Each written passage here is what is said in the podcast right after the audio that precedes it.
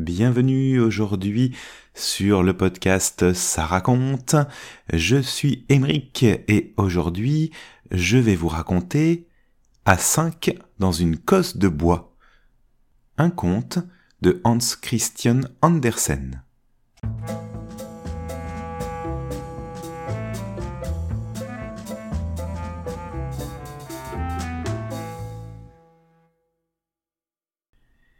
Il y a cinq petits pois dans une cosse.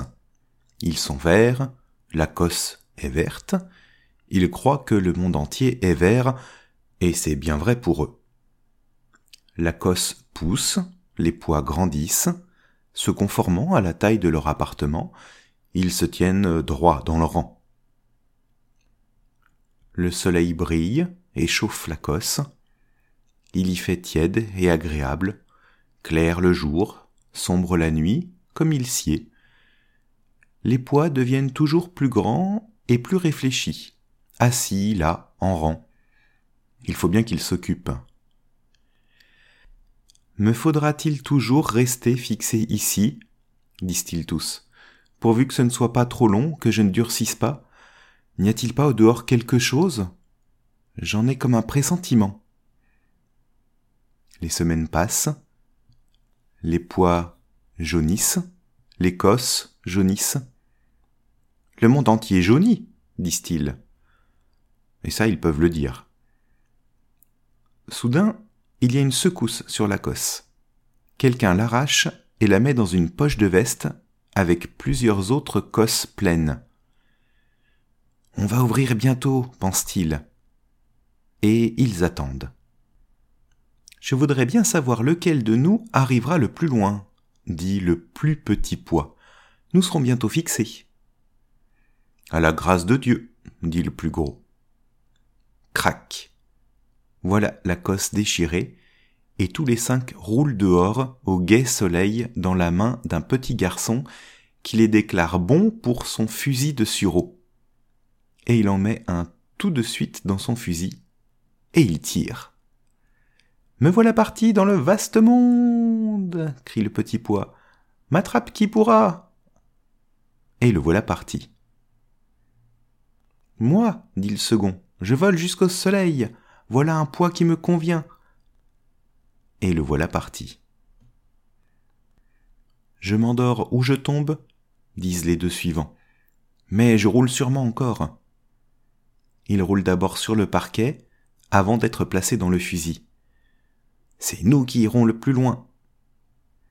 Arrive que pourra, dit le dernier lorsqu'il est tiré dans l'espace. Il part jusqu'à la vieille planche au-dessous de la fenêtre de la mansarde, juste dans une fente où il y a de la mousse et de la terre molle. La mousse se referme sur lui, et il reste là, caché. Arrive que pourra, répète-t-il. Dans la mansarde habite une pauvre femme qui le jour sort pour nettoyer des poêles et même pour scier du bois à brûler et faire de gros ouvrages, car elle est forte et travailleuse. Mais ça ne l'enrichit guère. Dans la chambre, sa fillette reste couchée, toute mince et maigriotte. Elle garde le lit depuis un an et semble ne pouvoir ni vivre ni mourir, elle va rejoindre sa petite sœur, dit la femme. J'avais deux filles et bien du mal à pouvoir à leurs besoins. Alors euh, le bon Dieu a partagé avec moi. Il en a pris une auprès de lui, et maintenant je voudrais bien conserver l'autre. Mais il ne veut peut-être pas qu'elle reste séparée, alors celle-ci va peut-être monter auprès de sa sœur. Cependant, la petite fille malade reste là, elle reste couchée, patiente et silencieuse tout le jour, tandis que sa mère est dehors pour gagner un peu d'argent. Un matin de bonne heure, au printemps, au moment où la mère va partir à son travail, le soleil brille gaiement à la petite fenêtre et sur le parquet. La petite fille malade regarde la vitre d'en bas. Qu'est-ce donc que cette verdure qui pointe vers le carreau? Ça remue au vent. La mère va vers la fenêtre et l'entr'ouvre.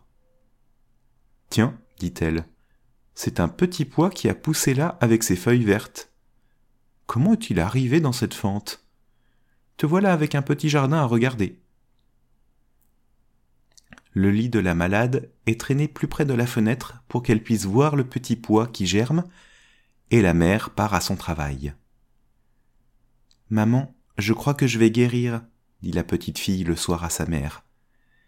Le petit pois vient si bien, et moi, je vais sans doute me porter bien aussi, me lever et sortir au soleil. Oh, je le voudrais bien, dit la mère. Mais elle ne le croit pas vraiment. Cependant, elle met un petit tuteur près du germe qui avait donné de joyeuses pensées à son enfant, afin qu'il ne soit pas brisé par le vent, et elle attache une ficelle à la planche d'un côté et en haut du chambranle de la fenêtre de l'autre, pour que la tige ait un support pour s'appuyer et s'enrouler à mesure qu'elle pousse. Et c'est ce qu'elle fit. On la voit s'allonger tous les jours. Non, voilà qu'elle fleurit, s'écrie la femme un matin. Et elle-même se prend à espérer et même à croire que sa petite fille malade va guérir. Il lui vient à l'esprit que dans les derniers temps, la petite fille lui parle avec plus d'animation, que ces derniers matins, elle s'est assise dans son lit et a regardé, les yeux rayonnants de plaisir, son petit potager d'un seul poids. Et la semaine suivante, elle arrive à lever la malade pour la première fois et pendant plus d'une heure. Elle est assise au soleil, la fenêtre ouverte, et là dehors, une fleur de pois rose est éclose. La petite fille penche sa tête en avant et pose un baiser tout doucement sur les fins pétales. C'est un jour de fête.